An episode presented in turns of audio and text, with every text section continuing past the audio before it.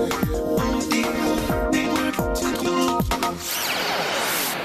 京ライフワークトーク。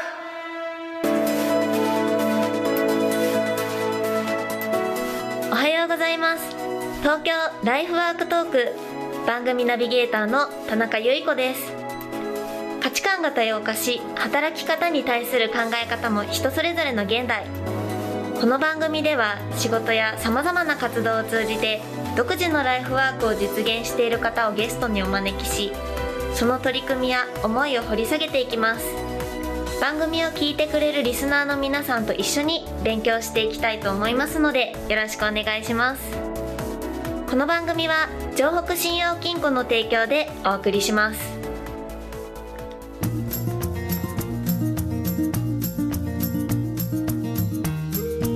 私たちの仕事は金融商品を売ることではありません。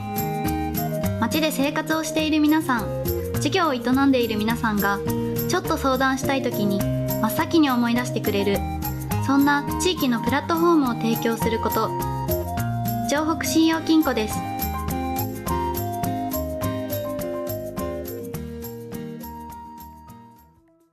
今週も先週から引き続き荒川区熊野前にあるナチュラルカフェ小引屋の店長を務めている朝倉直人さんをゲストにお招きし、お話を聞かせていただきます。先週は朝倉さんの前職であるゲーム業界のお仕事からカフェの店長へ華麗なる転身のエピソードやカフェをオープンさせる際になぜ熊野前を選んだのかお話をしていただきました。先週の配信をまだ聞けていないという方はアーカイブからぜひお聞きください。今週は朝倉さんの思いがたくさん詰まった小引屋のこだわりを細部まで追求したいと思います。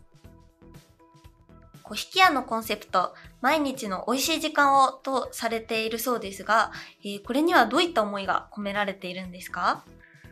そうですね、あのー、店名にナチュラルってつけたのもそうなんですけど、はい、その自然体でいてほしいなっていうのがすごいあって、自然体でうちのお店のサービス、まあ、お料理とかを召し上がっていただきたいな。でそれが、えー、毎日でもあの過ごせるようにしてほしいなって、はい、やっぱりなんて言うんでしょう気合を入れてこのお店に行って今日はやるぞみたいな例えば焼肉とかそうです、はい、今日焼肉行くぞっていう使われ方ではないということですよね、はい、小引き屋の場合は。まあ今日行っとくみたいな。いいよみたいな。言って、次の日も、あ、行っとく？うん、まあいっか。ぐらいの、ななんていうんだろう、ちょっと緩い感じですね。はい、うん、敷居の低い感じでいてほしい。やっぱりその、そこをこう、コンセプトとしてしっかり逆に持ちたいっていうことですね。あのよし焼肉行くぞみたいなこうちょっとこう特別感のあるところって、例えば今のこうコロナ禍の状況とかですとちょっとなかなかその外食に行くとかっていうのも、ちょっとこう行きづらい空気が今あると思うんですね。でただそのこう割と日常の中に溶け込んでるお店だったりとかっていうのはもうそれがこう生活の中の当たり前になってるじゃないですか。なのできっとすごくあのそういう状況下だったりとかでもこう皆さんの中でこう忘れられないお店になってそうですよね。まあそうですねそういうふうにこう思っていただけたらね僕らはとっても嬉しいですよね。なんかあそこの何かが食べたいよねって言って思ってもらえるっていうのはすごく嬉しいことですからね。本当に。うんいやでもきっと皆さんそう思われてるんじゃないかなっていうふうに思います。ベタ褒めしてるね今日。本当にそのコンセプトに込められた思いが、はい、こう店内だったりとかお料理に現れてるなっていうふうにすごく感じます。はい、はい、ありがとうございます。ねあのー、さっきこう看板メニューがうどんだったりとか、はいはい、あのラーメンもご提供されてるっていうふうにおっしゃっていたと思うんですけれども、はい、こう全てあのメニュー手作りでこう無添加無課長にこだわって作られてるっていうふうにお伺いしたんですけど、あのなかなかそこまでこだわれる飲食店って少ないんじゃないかなっていうふうに私思うんですね。ねでもこう手をかけてでもそこにこうこだわられる理由って何ですか？そうですね。あの、まあ、100%、まあ、無課長に関しては化学調味料使わないっていうのはもう100%はい。そうです。で、まあ、無添加っていうのはどうしても入っちゃうものは入っちゃうんで、はい100%ではないんですけど、もうできる限り。はい。で、調味料に関しても作れるものは作ってるんですね。はい。で、これなんでやってるんですかってこう聞かれるのに結構シンプルな答えというか、いや、あの、美味しいからですっていう、その、あの、いや、それはそう思ってるんですけど、はいあの、美味しくしたいから、そうしてるんですよはいっていう答えになりますね。っていうのは、例えば、うちのお店で作ってる調味料と一つ、甜麺醤っていうのがあるんですね。甜麺醤ってご存知だと思うんですけど、はい甘味噌なんです。はい。で、市販の甜麺醤もすごく美味しいですよ。なんですが、ちょっとね、例えば甘すぎたりするんです。で、そうすると、どうしても味が決まらないんですよ、僕の中で。はい。これじゃねえなと。でそうなった時には、じゃあやっぱり自分で作って、自分の好みの、えー配合にしていくはい。っていうのは、作れるんだったら作っちゃおうっていう理由です。そうすることによって、納得のいく、まあ、ちょっと IT 的な言い方をすると、はいアウトプット。あバカじゃないの俺 何今の言い方。まあ、その、ーそんなこと思ってないですけど。納得納得のいくものはが世に出せるというか、あーお客様のところにお届けできる。やっぱりそのそれを、まあ、既製品っていうのを僕は否定はしないんです。だけども、例えば食べた時に、はい。うわ、これ、ううまってはい。なってほしいんです。だから、できる限り多分自分で納得して、はい。なんかこう、組み上げてる感じですね、はい料理。はい。それは本当にあります。でこう美味しいを突き詰めたらそこだったっていうことそうです、なんですね。そうです。それを突き詰めていくと、はい。もう、そういうふうになってったんですよね。はい。は朝倉さんすごいあのこだわりだったり思いを持って、はいあのお店をやられてると思うんですね。私たちだったりとかこう聞いてくださる方もそうなんですけどこう同じようにこうこだわりだったりとい。か、あの持ってお仕事してることってあのたくさんあると思うんですね。まあただそのこう要素の一つ一つにこう朝倉さんのようにこだわりを取り入れたとしてで実際にこう企画だったりとか空間としてアウトプットしたとしてもこうなかなかこう元々のこだわりが、うんその伝えたい人に伝わらないっていうことが結構あのあるなっていうふうに、うん私は仕事をしていてそこが難しいなっていうふうに思うんですけどそういう個々のこだわりを一つの形として、あの届けたい人に届けるときに朝倉さんが大切にしてることとかって何かありますか？うん、そうですね。これ結構難しい質問なんですよ。すごいテーマみたいな。はいやっぱ難しいんですよね、それって。はいなんですけど、まあ、僕の場合は、えっ、とですね、ターゲットとする方をはい。結構深くはい。書き出してたりはしました。あー。どういう人がこう分析というか、はいそうですね。あの、例えば、田中さんがいらっしゃったとしたら、はい。田中さんが、えー何歳ぐらいの方で、何年、社会人何年目で、はい。例えば平日は何時ぐらいに仕事が終わって、その後、例えばスポーツをやられて、はい。で、えージムにも通ってますと。比較的アクティブです。で、友達もどのぐらいいてとかっていうのをずっと書くんです。あーで、土曜日曜もこんなことをやってます。で、年に何回か海外旅行に行くのが趣味です。はいなるほど、アクティブな人だみたいな。はいで、やっぱりそのターゲットの人を思い浮かべてイメージ化していくっていうのは結構大切で、で、かつ、じゃあその人に今度自分たちが、まあ、コンテンツをこう提供しますよね。はいた時にどう思ってもらうかっていうのも想像した方がいいわけですね。はいそうすると、うちの場合僕が書いてた、あの、実際もいろいろ書いたんですけど、いや、小引き屋ってお店がね、近所にできたらしいよ、つって。はいなんか子供にもさ、なんかうどんとかあって、それ結構美味しいんだよね、と。なんか無課長、無課長天然らしいよ、みたいな。それ何？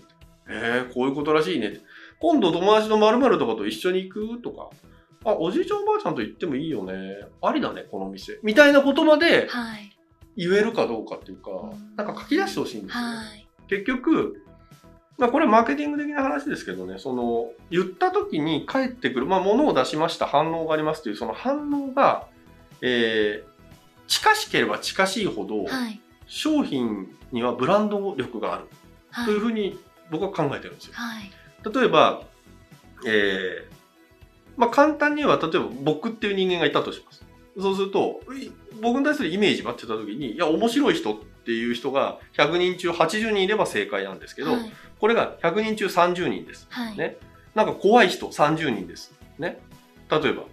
うん、例えば怒りっぽい人っていうのなんかそういうふうに分かれちゃった時、はい、反応の点が。ってなると私という人間僕という人間はブランド力がないんですね。バラバラなんです。はい、ってことはターゲットに対して同じように反応が取れてないんです。はい、ってことはやってることがバラバラなんです。はい、これすごい難しいんです。はい、ってことはやってることを統一して相手の人にターゲットに届けて似たような反応を取る。それをイメージして繰り返すってことです。はい、その反応が取れないならなぜ取れないのか。で、取るためには何を加えればいいんだろう何に今度こだわればいいんだろうっていうことなんです。で、これで僕よくね、はい、あの、ゲーム会社の時に、えー、社会経験がまあまだ浅い子たちに、はい、あの、マーケティングの話をしたんですけど、例えばこだわりっていう言葉ってね、はい、田中さんもおっしゃってました。ありますね。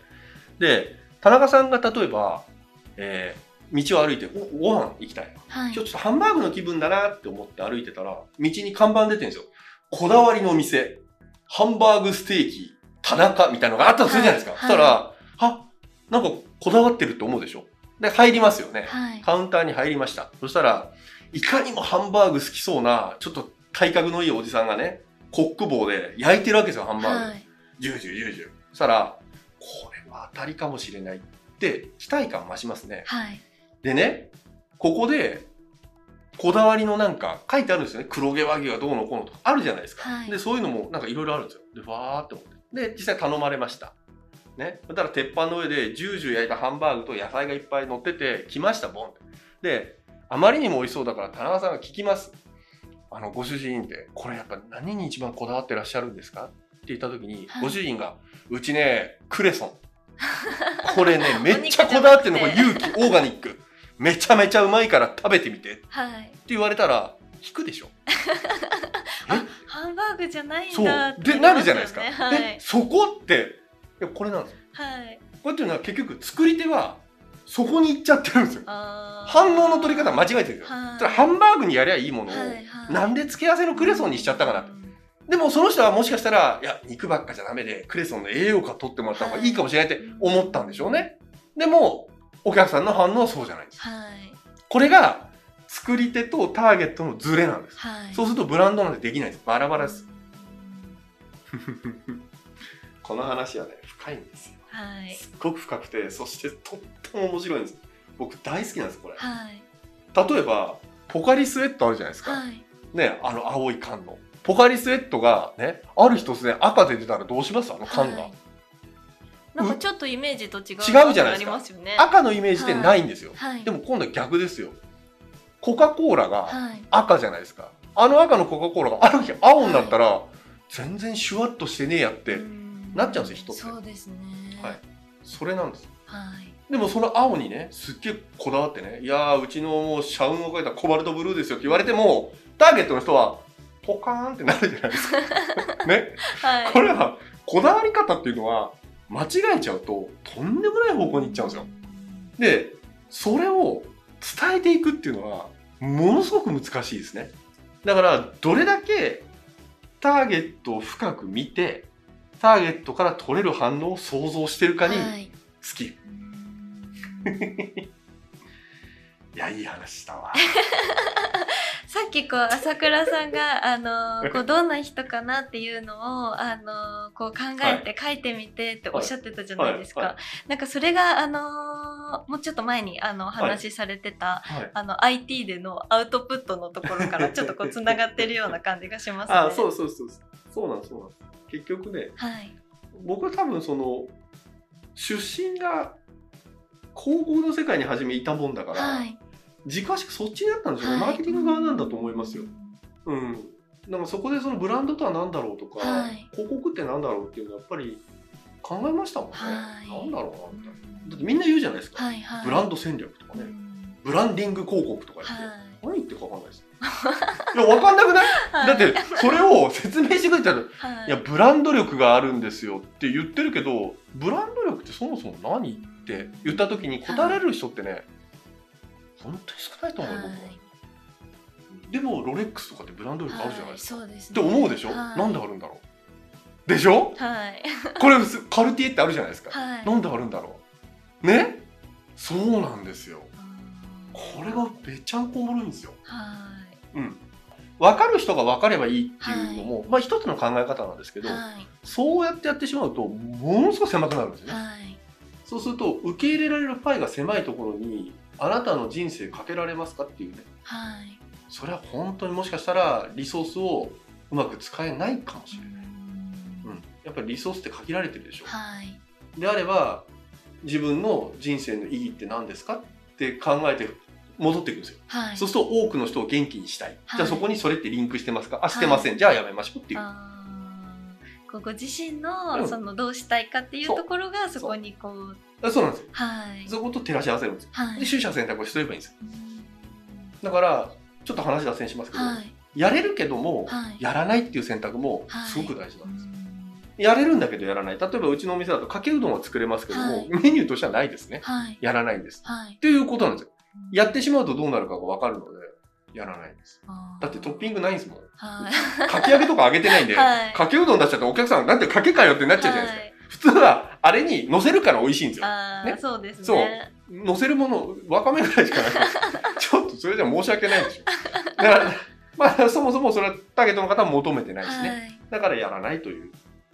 やっぱりそのそういうことによってリソースを資源集中していくっていうのは、うーん多分すごい重要なことうん。だと僕思ってますね。今週は朝倉さんに小引屋のこだわりの数々やこだわりに込められた思いをユーザーに伝えるための術を教えてもらいました。こだわりをいろいろ聞かせてもらっていると小引屋のうどんの味や香りを思い出してしまいなんだかお腹が空いてしまいますね。リスナーの皆さんもお近くにお越しの際にはぜひ一度小引屋さんへ足を運んでみてはいかがでしょうか。番組ではご感想やこんな人にインタビューしてほしいといったご要望を募集しています。宛先は ant アットハンモックドット東京ハンモックはアルファベットの小文字で h, a, n, d, m, o, c, k です。詳しくは番組ホームページをご覧ください。今日もあなたにとって実りある一日になりますように。いってらっしゃい。